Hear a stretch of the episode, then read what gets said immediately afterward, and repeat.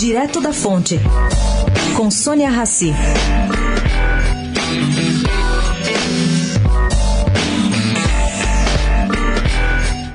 Há quem diga que a não criminalização do Caixa 2 teria incentivado a decisão do juiz Marcelo Breta sobre Temer.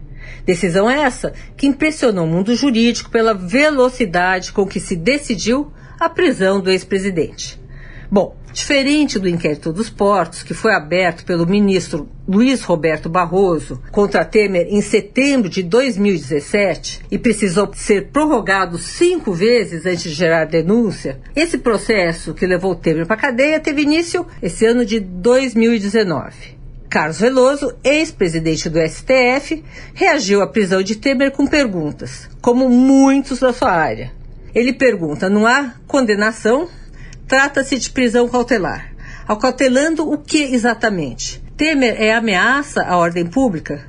Cria obstáculos à investigação criminal? Traz riscos à ordem constitucional? Ameaçou testemunhas? Recusou-se a prestar esclarecimentos?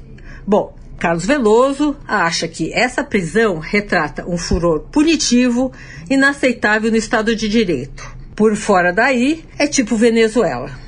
Sônia Raci, direto da fonte para a Rádio Eldorado.